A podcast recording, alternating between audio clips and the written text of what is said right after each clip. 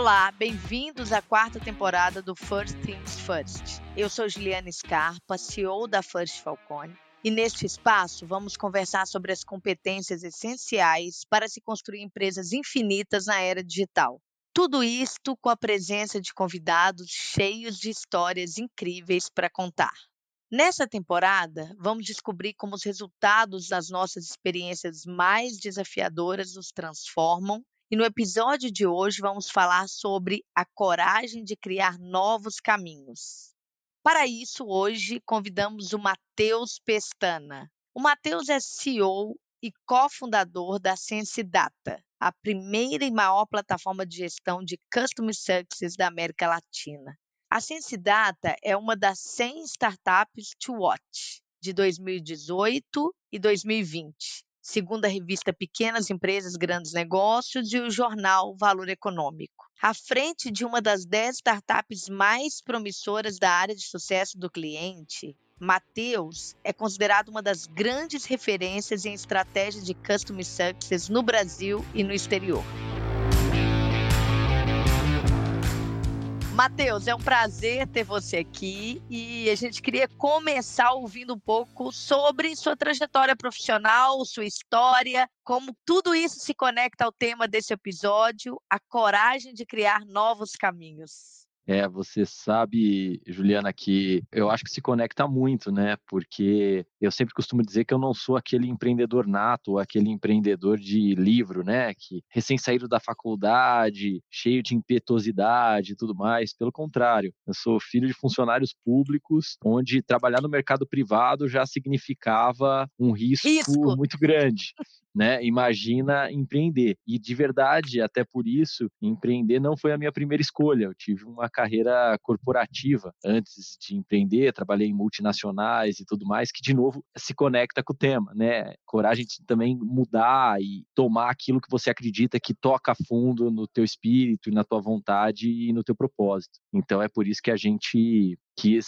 seguir nessa linha. Então, eu sou um empreendedor que tem uma formação técnica, né? Eu, eu, sou um engenheiro, fiz engenharia de computação, mas nunca fui aquele técnico exímio. Gosto de brincar que que os meus colegas demoravam para fazer em cinco horas, eu demorava cinco dias e não ficava tão bom quanto mas eu sempre fui aquele cara que tem uma habilidade de comunicação, de relacionamento e naturalmente sempre tem um espaço no mercado, né, mais conhecido como vendas, né? Então eu sempre fui um cara que tive atuando nessa área comercial e tudo mais. Então, para mim sempre foi uma um prazer estar dentro dessa área e foi esse o caminho que me levou até criar a Sense Data com os meus sócios. Aí. Ah, muito bacana.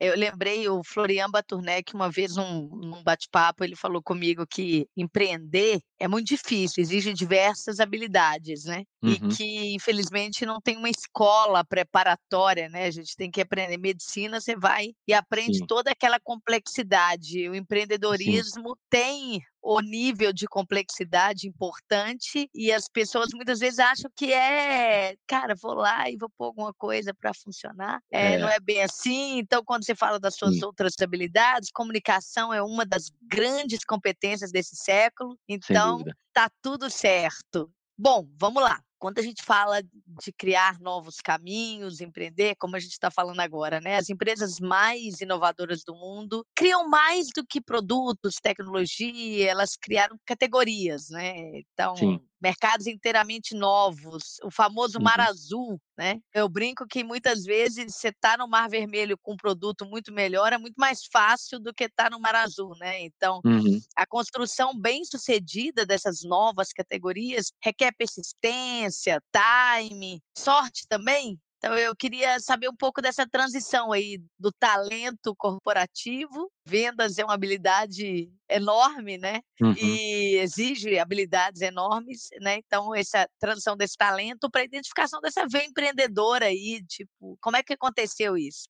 Olha, Juliana, na verdade, isso veio muito de um desejo de ser protagonista em primeiro momento né? Eu acho que o empreendedorismo ele tem muitas facetas. Ele tem facetas muito interessantes e tem facetas muito desafiadoras. Uma das facetas do empreendedorismo é que de uma forma ou de outra você tem que ser protagonista da tua história. E eu tive uma carreira corporativa relativamente bem sucedida, estava ali dentro de um ambiente o qual eu gostava, me identificava e tudo mais, mas em alguns momentos eu via que eu precisava tomar um pouco mais as rédeas daquilo que eu estava fazendo. E, naturalmente, o mundo apresentou algumas oportunidades para a gente naquele momento. Os meus sócios iniciais trabalharam comigo em algumas das oportunidades profissionais que eu tive, e ali a gente identificou alguma complementariedade. Isso é que foi interessante. Eu acho que o começo da Sense Data, ele não é um começo típico, de novo aí quebrando um pouco, ou seja, sendo um pouco peculiar e quebrando um pouco desses paradigmas. A gente foi não para um lugar onde tinha um mercado imenso, né, como você acabou de citar, já preparado, já com um monte de clientes ou potenciais leads, prospects ali. A gente resolveu ir para um lugar onde a gente podia entregar mais como equipe fundadora, certo? Então a gente percebeu que existia um movimento bastante importante de transformação digital no mercado onde a gente atuava. Eu sempre atuei dentro do segmento de software. A Sense Data, não por acaso, é uma empresa de software, porque essa era a minha experiência e dos meus sócios. Mas a gente percebia que esse próprio segmento, o qual a gente conhecia também, tinha um grupo de conhecidos ali, ele talvez tenha sido o primeiro grande mercado a ser altamente impactado pela transformação digital. Né? Daqui a pouco a gente fala um pouco desse contexto. Quando a gente viu isso, a gente falou: poxa, esse mercado é um mercado que a gente conhece. Esse é um mercado onde a gente provavelmente consegue os primeiros clientes baseados no próprio relacionamento que a gente construiu ao longo desse período de carreira. Então, algumas bases estavam ali. Mas, por outro lado, era um mercado pequeno. O tema Customer Success Management, gestão do sucesso do cliente, ele era ainda muito incipiente naquele momento. Então, ainda não se falava muito sobre isso. E muita gente, quando a gente começou a construir a sensibilidade, dizer qual era o propósito da empresa, chegaram a falar: Poxa, mas será que tem mercado para isso mesmo? Vocês são um bom grupo fundador, por que vocês não vão fazer alguma coisa em venda? Ou seja, as pessoas elas têm essa tendência de, cara, para você empreender, você tem que ter uma grandíssima oportunidade. Oh, tem que ser um mercado não atendido, etc. E isso é verdade em 80% dos casos. Mas cada vez mais no empreendedorismo moderno, você vê um empreendedorismo que não é só oportunístico, é um empreendedorismo que cria a oportunidade. É a partir de uma dor, né? O mercado Sim. não está formado, mas a dor ela está latente. Eu acho que existe uma dinâmica de negócios. Essa transformação que eu citei para você, o que estava acontecendo naquele momento na indústria que a gente conhecia, que era a indústria de software, que hoje está espalhado por diversas outras indústrias. A gente percebeu uma mudança no modelo transacional com o cliente. Então a gente estava saindo de um modelo, a gente chama de on-premise na indústria de software, para um modelo de recorrência. E no modelo de recorrência, onde está a dor? A dor ela se apresenta no momento em que você muda a forma como você ganha dinheiro com o seu cliente. Você deixa de ganhar dinheiro na transação e passa a ganhar dinheiro no lifetime, né? Ou seja, quanto mais tempo o cliente permanece comigo, mais eu ganho com ele. Sendo assim, você tem uma nova dor para a gestão de um negócio de recorrência, que é aumentar o lifetime value dos seus clientes. Aí estava a dor.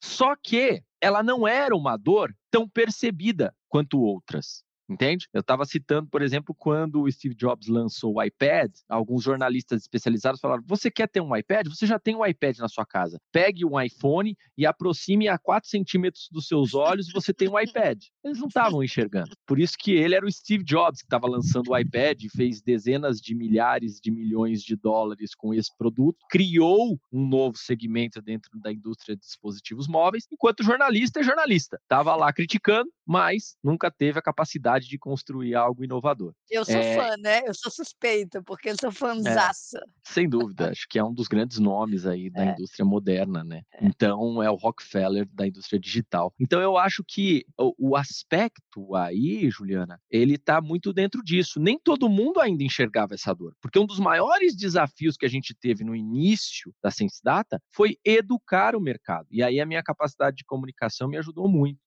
porque muitos dos profissionais que estavam gerindo modelos de recorrência até então não tinham gerido modelos de recorrência. Estavam muito mais preocupados com quantas vendas ele fazia no mês do que quantos cancelamentos ele tinha tido ou qual era o lifetime médio dos seus clientes.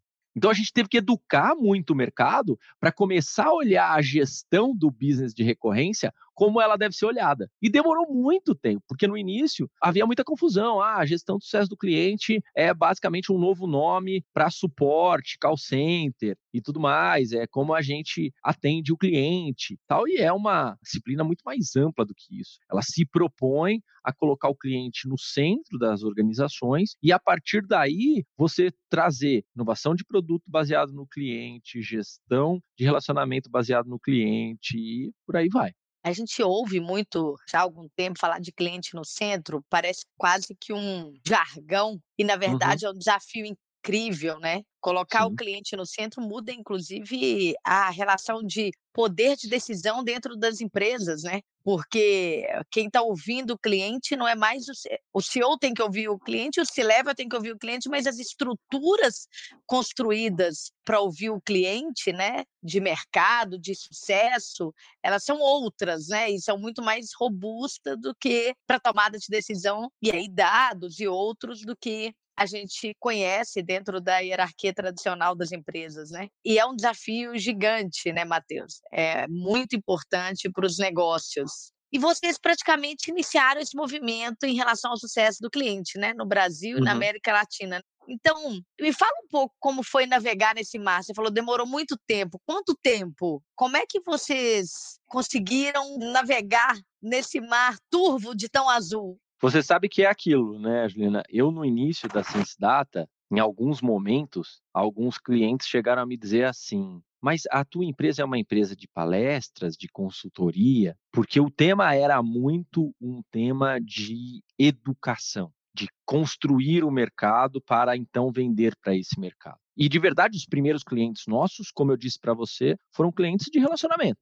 né? Clientes que estavam sentindo a dor, que a gente já conhecia, confiavam de alguma forma na gente. Eu me lembro que o primeiro site da Sense Data, a gente colocou a foto e o currículo dos sócios numa página ali, quem nós somos. Por quê? Porque a princípio, quem era a Sense Data? Nada. Não existia uma marca ao redor disso, não existia uma base de usuários, não existia um brand, não existia nada, existia um nome, certo? Quem estava por trás da Sense Data naquele momento é que tinha alguma marca né? Então, o Matheus, o Guilherme, o Paulo, o Renan. Então, a gente colocou as nossas fotos, colocou o descritivo ali, o currículo de cada um de nós, como já nós já tínhamos um currículo corporativo, para exatamente o cara, quando entrasse ali no site, sentir uma certa confiança. Falou, pô, não, esses caras têm uma certa experiência de mercado. E os primeiros clientes foram assim: relacionamento, né? O pessoal em empreendedorismo costuma falar dos três Fs, né? Family, Friends and Fools. No nosso caso, foram amigos, é, os friends, que estavam ali, estavam em outras empresas. É muito legal porque alguns dos primeiros clientes da Sensidata ainda continuam conosco, o que nos dá muito orgulho, né? Clientes desde 2016 aí, que também passaram Quem pelas suas transformações. LTV aí. é, um LTV bem legal. A gente até construiu um case recentemente com um deles, e é um case muito baseado em resiliência, né? Um cliente que é, passou por diferentes estratégias para melhorar a sua abordagem no sucesso dos clientes, buscando de fato entender a base de clientes deles, como ele entregava valor, como esse cliente chegava melhor ao resultado, quais eram os desafios da própria área que ele tinha construído para ela, na verdade, a Valéria tinha construído para entregar resultado e sucesso para os seus clientes. E três anos após essas sucessivas tentativas, ela atingiu uma marca histórica de reduzir em 50% o churn de um ano para outro. Isso está, inclusive, publicado no nosso site. Mas não foi do dia para a noite. Essa é outra característica importante. A gente está vivendo em um momento, principalmente as novas gerações, onde o resultado é uma coisa esperada em curtíssimo prazo. Né? E isso muitas vezes acaba com bons projetos. Eu cunhei uma frase uma vez que viralizou, porque customer success era visto muito como uma aposta, né? Ah, vou ver se dá certo. Uma vez numa palestra, o pessoal cortou esse trecho, colocou, e o pessoal gostou bastante, que eu falei, olha, se você não está tendo o resultado que você espera na área comercial, na área de vendas, você vai mudar pessoas, você vai mudar estrutura, você vai mudar modelos de remuneração, você vai mudar a abordagem que você está realizando, porque você tem certeza que você não pode viver sem vendas. Customer Success é a mesma coisa. Você vai testar, falhar e acertar muito até chegar no modelo ideal. O que você não pode acreditar é que você consegue viver sem clientes e que você consegue viver sem gerar sucesso para esses clientes. Isso era muito importante naquele momento, Juliana, porque eu ouvi de muitos clientes: ah, eu vou colocar uma área de customer success aqui, vamos ver se vai dar certo. Uma vez conversando com um grande CEO, eu fiz uma pergunta para ele, uma grande empresa, eu falei assim: "O que, que você terceiriza na sua empresa?" Eu perguntei para ele e ele me disse prontamente: "Aquilo que não é core". Eu falei: "Então por que o contato e o atendimento do seu cliente está terceirizado? O cliente não é core, né?" Então, a gente ainda tem muitos desafios culturais, principalmente nas empresas mais estabelecidas, para deixar de falar apenas do problema da empresa e passar a falar um pouco mais do problema do cliente ou do problema do seu cliente com a sua empresa. O que eu vejo muito em discussões corporativas é como é que eu melhoro a eficiência, como é que eu faço isso, aquilo, mas a gente pensa muito da porta para dentro da empresa para melhorar e nunca da porta para fora. E eu acho que a centralidade no cliente, ela muda um pouco esse direcional. A gente passa a olhar um pouco mais para o elemento mais importante da empresa, porque como eu costumo dizer, se você não é ONG e não é funcionalismo público, tem alguém pagando boleto que vai gerar o dinheiro para pagar salário, né? É. E esse cara é o cliente. A gente costuma esquecer dele. Então, é o oxigênio, né? Há um tempo eu ouvi assim, a empresa seria em um determinado momento, o grande problema das empresas são os clientes, né? Se não fossem os clientes. É. E palavra tem poder, né? Palavra é. cria cultura. Né? Então, é. É, durante muito tempo a gente viu de forma constante, ah, vamos fazer piada com o cliente, pô, chato, e, de novo, a filosofia por trás da gestão para o sucesso do cliente, ela não é uma filosofia de fazer tudo que o cliente quer, ela não é uma filosofia de mimar o cliente, de só falar Já ia sim. falar sobre isso. Pelo contrário, e muitas vezes a filosofia foi mal entendida, mas ela é uma filosofia de entender que o teu cliente almeja determinados resultados quando ele está contratando seu produto ou seu serviço. Você tem que incansavelmente tentar produzir esses resultados de forma eficiente também para a tua empresa. Porque qualquer cliente quer um parceiro de longo prazo, né? Isso inclusive se define, por exemplo, nos formatos de negociação. Você não pode estrangular o teu cliente, que é o teu parceiro de negócio, porque você quer um parceiro de longo prazo, você quer um parceiro com capacidade de investimento, entre outras coisas. Então, tem uma simbiose na relação cliente-empresa, principalmente quando você está falando de serviços de alto valor agregado e médio e longo prazo, como são, por exemplo, serviços de software, serviços de educação, serviços de saúde, entre outras coisas. Perfeito. É atender o que ele precisa, não necessariamente o que ele quer, né, Matheus? Muitas vezes não é o que ele quer mesmo. E isso requer um processo de conhecimento de negócio, investigação, etc., muito mais sofisticado, né? E, de fato, poder ajudá-lo a, a, gerar o resultado. E aí, Matheus, até falando sobre isso, a visão de sucesso, que é sucesso, é, é mais subjetivo, mas a visão de resultado, ela é concreta, né? Então, uhum você souber qual é o resultado, você pode perseguir de uma forma mais pragmática. Então, a gente conclui aqui que a gente está pensando em alcançar os resultados do cliente, né? Na verdade, uhum. colocar o cliente no centro é entender quais os resultados ele precisa e alcançar os resultados deste cliente. Está correto isso? Está correto, Juliana. Naturalmente que tem algumas práticas. Customer Success Management ele é um método, né? Ele é um método que não é uma verdade única. Você tem diferentes abordagens. É que nem Agile. O Agile ele é aplicado de diferentes formas em diferentes empresas. A gestão comercial do pipeline de vendas é aplicado de diferentes formas em diferentes empresas e funciona só que ela precisa ser adequada para aquela realidade daquela empresa. Com Customer Success Management não é diferente. Você vai ter diferentes abordagens dependendo de como o teu produto ou o teu serviço entrega valor para o teu cliente. De novo, a gente tem, por exemplo, dentro da prática, um negócio que a gente chama de plano de sucesso. Né? O plano de sucesso é quase um acordo, né? um segundo contrato que você assina com o cliente, que é o que a gente quer, o que a gente precisa fazer para chegar nos resultados que o cliente imagina. Na Sense Data, a gente desenvolve planos de sucesso com os nossos clientes e a gente tem majoritariamente três elementos que a gente geralmente persegue nos nossos clientes. Muda de cliente para cliente, mas esses três elementos estão muito associados em o cliente ter uma área de sucesso do cliente eficiente. Então, o que, que ele vai perseguir com essa área de sucesso do cliente? Redução de churn, aumento do lifetime value do cliente, certo? Melhor aproveitamento das oportunidades na base de cliente, né? ou seja, garantir uma expansão dessa base de clientes através de sucesso. Eu sempre costumo dizer que cliente que tem sucesso, ele renova contrato e ele compra mais e ele indica mais, né? Então, tá. quais são os objetivos que a gente quer junto com os nossos clientes? Ampliação do lifetime value com o cliente. Uma vez que você amplia o lifetime value do cliente, você tem mais tempo para realizar ações de upsell e cross-sell. Esse cliente tendo sucesso, além de comprar mais de você, vai se transformar em um promotor, trazer novos clientes, retroalimentando o funil. Perfeito? Perfeito. Só que eu quero fazer isso de forma eficiente, Matheus. Eu tenho um milhão de clientes. Como é que eu faço isso de forma mais eficiente? Como é que eu faço isso de forma mais fluida, tanto para mim quanto para o meu cliente, né? Ou seja, o esforço adequado para obter aqueles resultados. E aí entra a nossa tecnologia para tentar buscar essa eficiência, essa qualidade, para buscar esses objetivos de negócio aí. Perfeito. É fazer isso em escala, né? Exatamente, é. fazer em escala. Fazer para um, dois clientes é fácil, fazer para 10 mil fica complicado. Eu sempre gosto de dizer isso, né? O grande desafio para gerir o sucesso do seu cliente não está nos seus primeiros 10 clientes. Né? Inclusive, a gente, dentro da qualificação de leads para a Sense Data, por exemplo, a gente desqualifica empresas muito pequenas.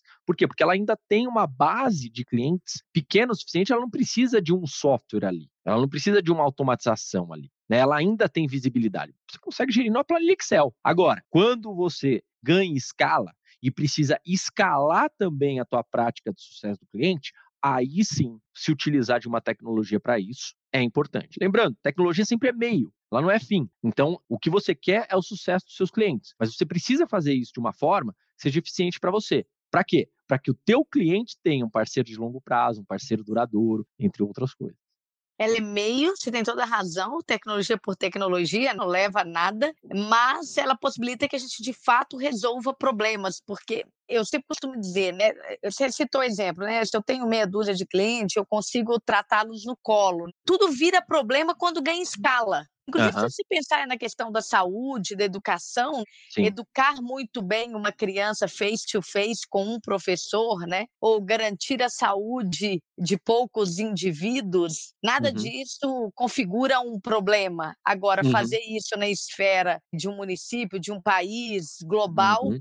E aí que a tecnologia vem, eu sou absolutamente apaixonada. Sim, ela é meio, mas é uhum. um meio que permite escala e personalização, né, Matheus? E uma coisa tem a ver com a outra, né? Eu consigo escalar aquilo que eu personalizo também, porque tem problemas que eu não consigo resolver se eu não estiver olhando para o indivíduo. Enfim, apaixonada por esse, essa estratégia, esse meio né, de resolver uhum. problemas. Muito bom. Exato. Ô, Matheus, tem um tema que a gente traz sempre na First, que, uhum. enfim, a gente entende e vários, enfim, o mercado entende como grande competência do século XXI, que é a uhum. solução uhum. de problemas complexos, né? Queria que você falasse sobre isso, porque você colocou aqui, né, quando você quer resolver problemas do cliente, colocar o cliente no centro, olhar para aquilo que gera valor para cada um deles em uhum. escala, uhum. eu estou uhum. falando de solução de problemas complexos, né? Uhum. Então, como é que você entende práticas que ajudam C-levels, ajudam gestores de empresa, não só serem bons solucionadores de problemas, que vocês são, né? Trouxe, enxergaram antes, né? Solucionar problema preconiza você enxergar problema, e problema é oportunidade, né? Como é que eles podem ter esse olhar e trazer para as práticas do dia a dia. E, obviamente, uhum. se eu estou falando de solucionar problemas dentro das organizações, eu estou falando em gente, estou falando em uhum. clientes, colaboradores, a gente está falando uhum. em gente. Quanto Sim. mais a gente fala de te tecnologia, mais a gente fala em gente, né, Matheus?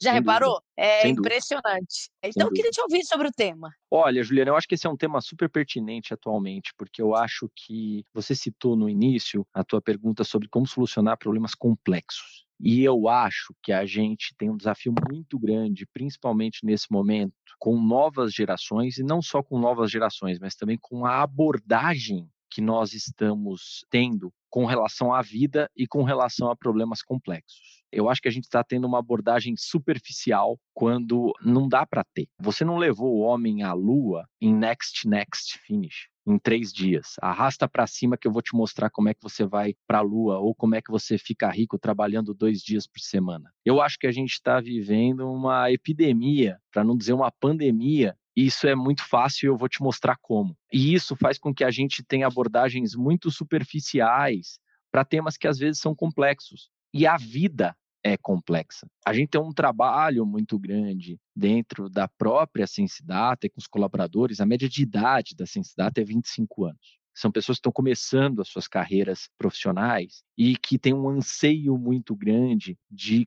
crescerem muito rápido, um anseio muito grande de ter um feedback constante, e isso é geracional, faz parte. Mas isso também é muito causado, essa ansiedade, esse desejo de evoluir rápido, de ter feedback constante, por uma dinâmica das redes sociais porque o amigo tá lá postando que ele é incrível, que ele ganhou e etc. E nem sempre é assim. A gente tenta pautar nossa vida real por uma vida que a gente tenta fazer parecer real, mas não é, que é a vida da rede social.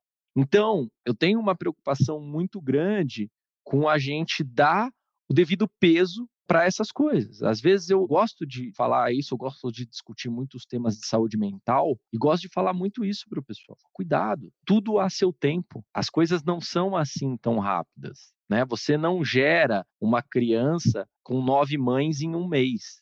É. Certo? Então tem coisas que não dá, não tem e como. E olha que mudar. eu sou mãe de gêmeas prematuras, tá, Matheus? E é. eu concordo com você. Você, eu, eu, eu gerei tá duas, duas em menos de sete meses. Eu fui muito produtiva, mas não, não nesse ponto. É verdade. E aí que está o aspecto, né? Às vezes, por exemplo, o nível de frustração é muito grande, né? Eu falo, olha, calma, a vida é assim. Ninguém falou para você que a vida era fácil. A vida é difícil. E nós estamos aqui exatamente para tentar deixar ela mais fácil, é nosso trabalho, né? É, só que exige trabalho. A Ciência Data tem muito isso na cultura, até porque a gente é uma startup camelo, que agora está na moda, né? A gente, a gente se auto-intitulava Startup Zebra quando todo mundo só falava de unicórnio né? E agora a gente ficou na moda porque a gente sempre deu lucro, a gente sempre gerou caixa, a gente sempre foi muito comedido com os nossos passos, a gente nunca teve investimento externo, né? Que eu falo que é crescer com esteroides, nenhum problema com relação a isso, mas a gente seguiu outro caminho, né? É um caminho que agora, até então, era dito como: ah, você é muito conservador, está perdendo oportunidades, e agora, nossa, que legal, como vocês fizeram isso? Né?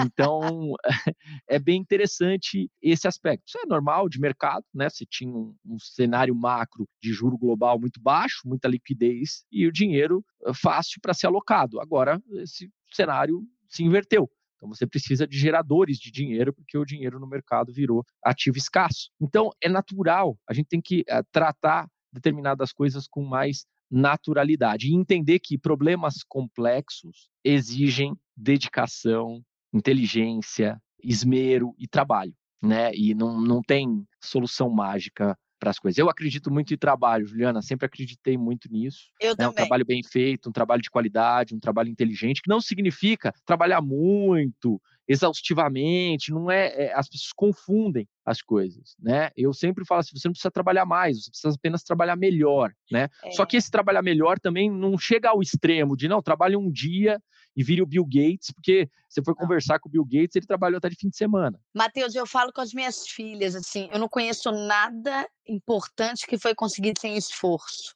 Eu não conheço nada, eu não acredito. Exato. Sem esforço, o trabalho não é simplesmente sobre horas. É uhum, claro que uhum. com meia dúzia de horas seu tempo ali de construção, obviamente, ele vai demorar mais tempo, ele é, é, menor. Essa coisa das horas tem, tem também uma relação com o esforço, né? Obviamente uhum, que tem. Uhum. Mas é, tem um compromisso emocional que eu, eu enxergo dessa forma, sabe? Com o que você está uhum. dizendo sobre fazer bem feito, com uhum. cuidado, com esmero, tem um compromisso eu chamo de emocional acho que é assim, de o que eu estou fazendo, o que eu estou produzindo, está conectado a uhum. propósito, uhum. ao impacto, né? Que vale muito a pena. Às vezes, eh, eu converso muito sobre o tema também, muitos jovens, né? E muitas vezes essa coisa do esforço, essa, você colocou tudo muito bem aí no início, esse mundo que promete arrasta para cima e tá pronto. Não, cara, às vezes para você fazer um texto, você tem que ler diversas vezes, e é isso mesmo. Então, minhas filhas têm 18 anos, né? Então, eu falo muito assim, o cérebro humano não mudou, a geração mudou, mas o cérebro humano não mudou, como a gente aprende, né, como ser humano sobre propósito, sobre valores, sobre a, a gente continua sendo humanidade. Então, uhum. o esforço, a dedicação, tem coisas que exigem fundamentos, tem uhum. coisas que não exigem, mas se você tiver os fundamentos, você consegue crescer muito mais. Uhum. Pilares uhum. são importantes, né? Os pilares uhum. são importantes para a construção de um prédio. de uma casa, de uma vida, de um trabalho, de um negócio enfim, uhum. a gente pode falar sobre isso muito, porque Sim. eu, de fato, acho que o trabalho é uma coisa. É como você falou, né? A gente, através do trabalho, faz, facilita a vida. Você falou um pouco sobre Sim. isso, né? Busca tornar Exato. a vida mais fácil, que é difícil. Exato. Mas Muito exige legal. esforço. Eu acho que é um pouco. É uma dinâmica muito parecida de algo que a gente fala muito, mas a gente fala muito no âmbito político, as chamadas fake news. A fake news ela é muito eficiente, não só em política, mas também em negócios. Essa de fique rico dois dias eu vou te ensinar como. Isso advém de você criar na cabeça da outra pessoa uma teoria de conspiração. Ó, eu tenho como fazer, eu vou te mostrar como, porque eu fiz. Mas me paga aqui antes do resultado, que eu vou te mostrar uma coisa que eu sei e ninguém sabe, e eu hackeei o mundo, né? é fake news, né? Só que não é fake news para eleger ninguém, é fake news para ganhar dinheiro, né? Então, eu acho que é, é, aquela coisa, né? Tem uns amigos que brincam. Fique rico trabalhando um dia por semana. Quer saber como? Arrasta para cima. Aí você clica, paga e fala: olha, ó, é assim. eu sei como, né? Ele é, você acabou de pagar agora. Tenta procurar outro que vai te pagar para a mesma coisa. Então, é um pouco disso. Né? Ou seja, você cria um, um, mundo fake ali. A gente viu, por exemplo, isso foi muito usado em criptoativos, né? A gente teve casos aí fraudulentos, inclusive, que estão sendo investigados no âmbito da Polícia Federal, e que foi isso, é essa oferta de facilidade. E essa oferta de facilidade ela ocorre em todos os aspectos. o que eu vejo no mundo corporativo é gigantesco. Não, achei, achei ótimo. É exatamente isso. Eu acho que você definiu muito bem o modismo, o hype, né? E muitas vezes usado no marketing também. Se a gente é customer centric e o mundo quer ouvir determinados jargões e etc., também né, muitas vezes para ser ouvido, para comunicar, para falar, e aí vira tudo um ciclo vicioso, né, Matheus? Exato. Mas esse é um ponto interessante quando você olha para os modelos de negócio recorrente, Ju, porque os modelos de negócio recorrente, eles são modelos de médio e longo prazo, né? Então é um pouco daquela história, você pode enganar algumas pessoas algumas vezes, você não engana todo mundo o tempo todo. Então, eu sempre digo que se você tem um negócio de recorrência, um cuidado que você tem que ter muito grande, já é no teu marketing, porque o pai da frustração é a alta expectativa. Exato. Então, se você fala que você vai transformar a vida do cara e depois aquilo não se concretiza na jornada do cliente, muito provavelmente você vai ter um cliente frustrado, um cliente que não vai continuar com você, ao lifetime indo para baixo, que não vai comprar mais porque ele simplesmente deixou de contratar o teu serviço ou teu produto e ainda por cima, dependendo de como foi, vai virar o contrário do promotor, que é o detrator. Né? Então, eu como costumo dizer, sucesso do cliente pode te levar muito para cima. O não sucesso pode fazer o contrário. Ô, Matheus, eu tenho uma equação que eu falo aqui na First, a equação da satisfação do cliente. Satisfação é resultado menos expectativa. Uhum, então uhum. eu falo isso aqui. Então cuidado com a expectativa, porque ela pode ser o motivo da insatisfação. Exatamente nisso, né? Uhum. Quando você promete uma coisa pequenininha, você tem uma chance de ter uma satisfação maior e o Uhum. contrário também é verdadeiro. Então é exatamente o que você É. está falando. É a minha equação favorita. Então É. é, ah, o produto é muito melhor. Tá Uhum. bom, mas se você coloca a expectativa maior ainda, você pode ter insatisfação com um produto muito melhor. É, e o aspecto é tênue, porque ao mesmo tempo você também está em um ambiente competitivo na venda. Então, também, Sim. se você joga a expectativa muito embaixo, você perde para o teu sim. concorrente, né? Sim. Então, tinha uma frase muito usada pela Accenture na época que eu trabalhava próximo deles, que era under promise, over delivery, né? Só que se esse under é muito under, você não vende. Não tem o que entregar porque você não vendeu. Então, é, é bem tênue, né, a situação. Eu trabalhei um tempo com o Edson Bueno na consultoria e ele falava: não venha com under promise over deliver aqui, não venha com, com os executivos, com o Exato, time. exato. Ouvi isso Uhum. muito dele. Então, bacana. E, Matheus, olha só, quando a gente fala de sucesso do cliente, escala, a gente está falando do uso de dados, né? É aquilo que você falou, Uhum. meia dúzia não, mas na hora que eu cresço, para eu ter essa Uhum. jornada, eu estou usando dados e Uhum. eu tenho que ter agilidade na tomada de decisão, né? Então, Uhum. uma empresa que busca excelência, e sendo excelência uma busca, né? Sempre, não um fim, ela pode-se dizer que ela está impulsionando a transformação digital? Eu posso dizer que isso é a transformação digital, porque isso acarreta tantas coisas, né? Agilidade. Cara, se eu estou focado no cliente, de fato, coloco no centro, uso dados e faço isso em escala, é isto. Então, a minha uhum. empresa, ela está a meio passo desse processo todo? Me fala sobre. É, eu acho que o aspecto do uso de dados, do uso de tecnologia, ele muda um pouco a forma como a gente trabalha algo que até então era uma regra de ouro, era uma coisa da administração clássica. Vou te dar um exemplo: segmentação de clientes. Altamente usada, continua sendo usada e perfeito para que você consiga endereçar esforços corretos para diferentes clientes em diferentes aspectos, seja a maturidade daquele cliente com você, seja a capacidade de investimento, seja B2B ou B2C, uma série de coisas. E, naturalmente, o que você gerava com a segmentação é que, para que você tenha personalização, uma entrega mais personalizada, você geralmente atuava com isso no topo da pirâmide, e para uma entrega mais massificada, você trabalhava ali na base da pirâmide ou no volume de clientes maior. Às vezes a tecnologia inverte a lógica. E eu vou te dar um exemplo prático tem uma coisa que a gente gosta de falar com os nossos clientes, que é ultra personalização em escala.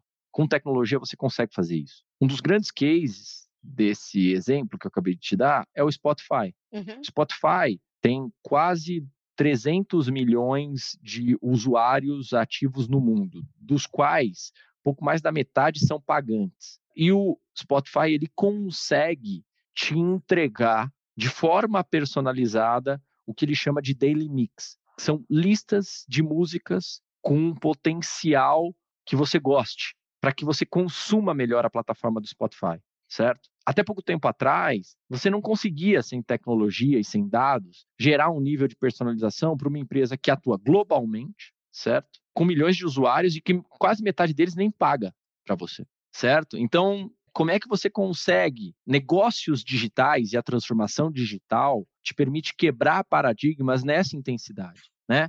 É eu consigo personalizar em escala para 300 milhões de pessoas globalmente? Consegue. Até pouco tempo atrás, se eu chegasse para você e falasse assim, Juliana, você consegue oferecer um serviço personalizado num business que tem 300 milhões de clientes, metade deles não paga e você tem que oferecer para esses caras também, porque pode ser uma alavanca de compra, e esses caras estão dispersos no mundo inteiro com diferentes idades, diferentes gostos. Você falar, impossível. Você não ia?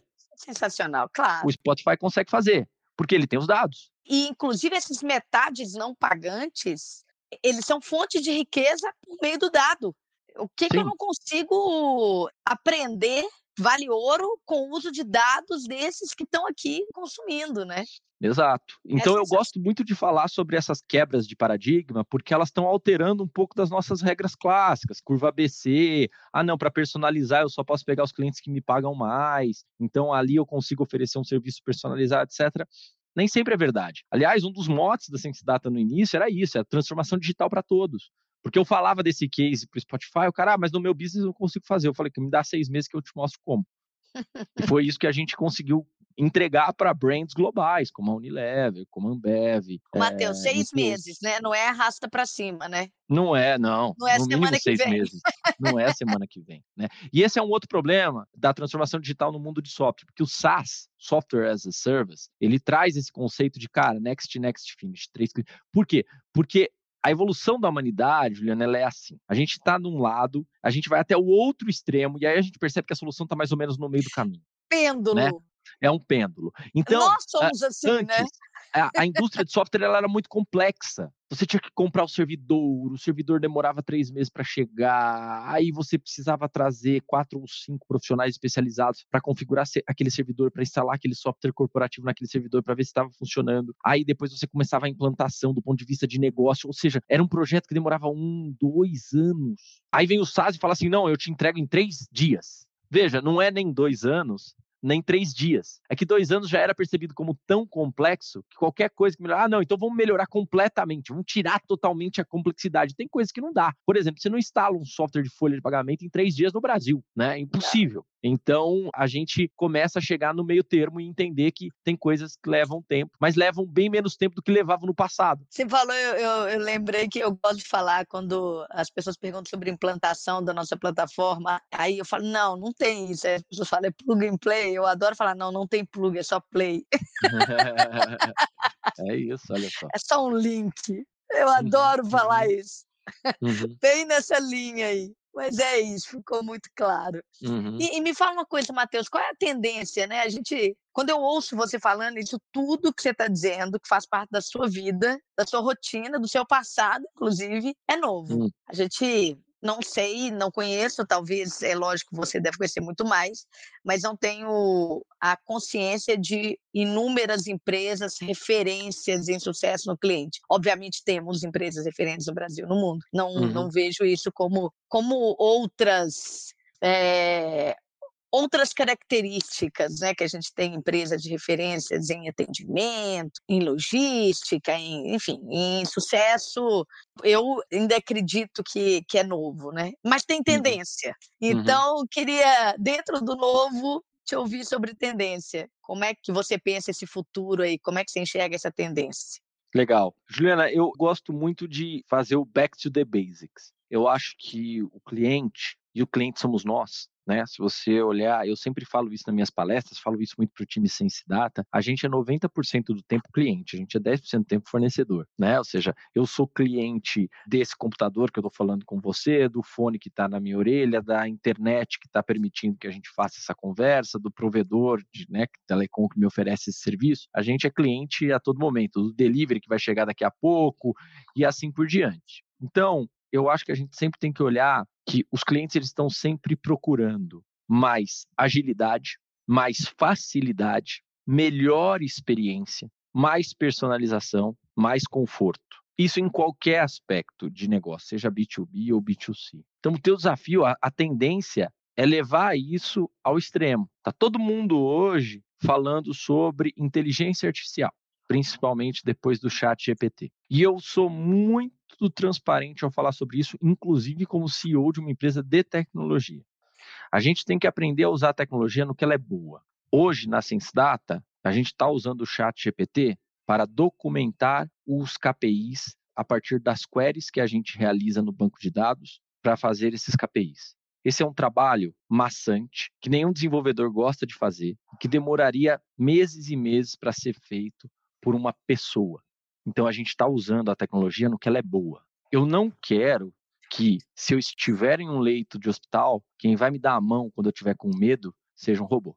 Então a gente tem que usar a tecnologia porque ela é boa e usar o humano porque ele é bom. Eu acho que essa é a maior tendência de todas. Né? É claro que a gente tem os campos da ética na tecnologia e tudo mais, que são campos de estudo que estão aí desde a década de 70, junto com a bioética e uma série de outras coisas, que eu acho que a gente, como humanidade, aprendeu a trabalhar. Agora, a inteligência artificial não vai resolver todos os nossos problemas e ela não vai ser boa em tudo. Assim como o ser humano também tem as suas limitações para determinadas tarefas e foi capaz de construir máquinas que fazem essas tarefas até melhor do que ele. Simples assim.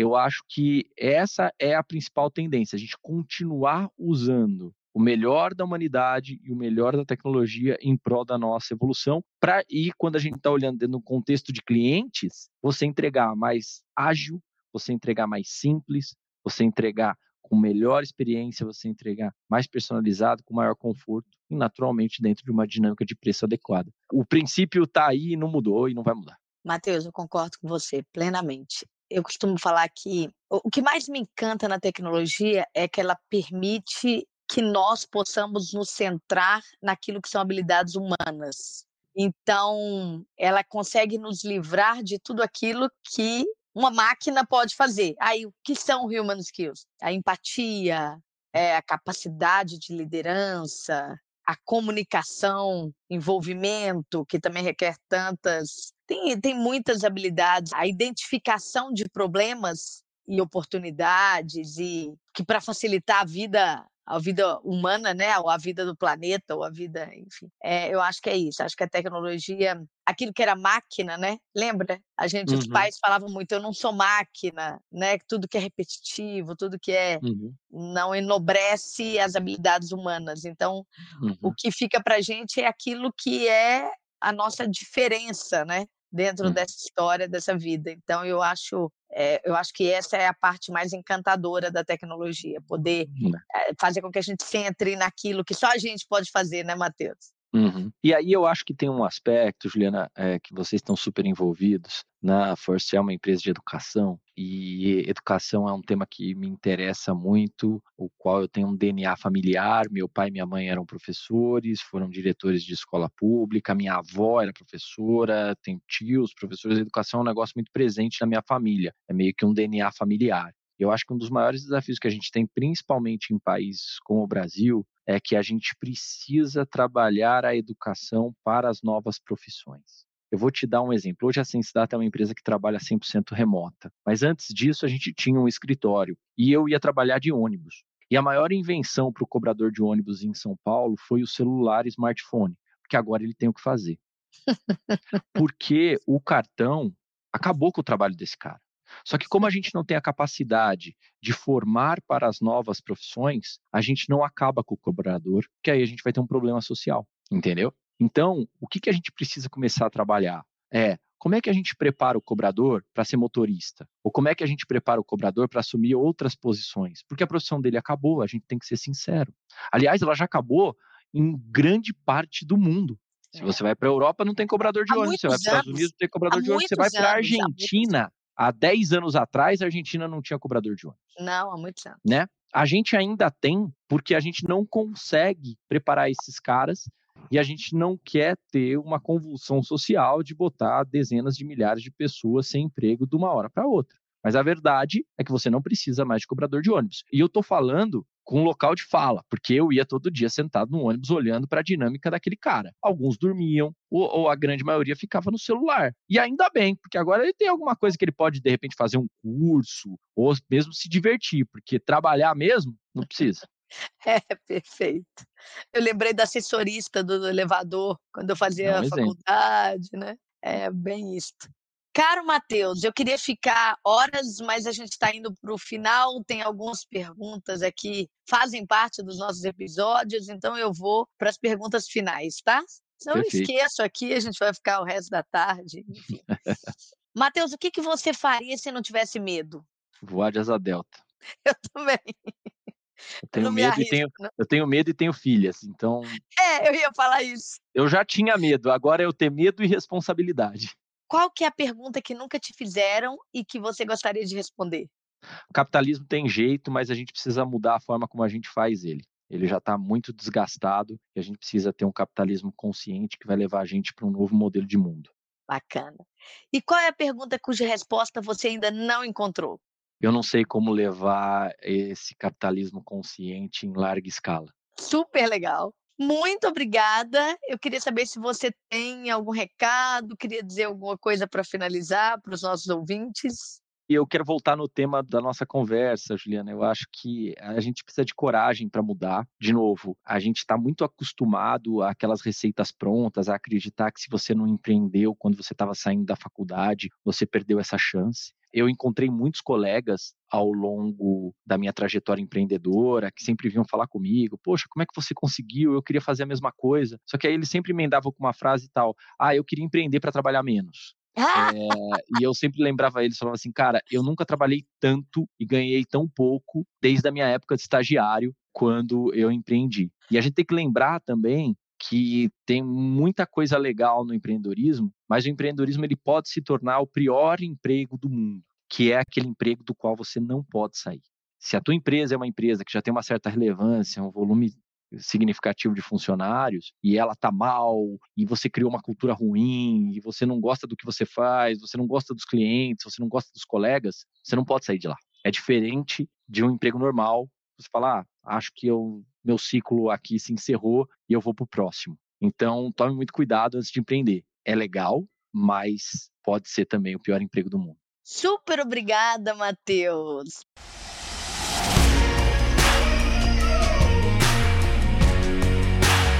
Muito obrigada por estar com a gente nesse episódio. Eu sou Juliana Scarpa, CEO da First Falcone, e é sempre um prazer estar nesse espaço para trocar ideias e experiências. Em breve traremos novidades sobre a quarta temporada. Até mais!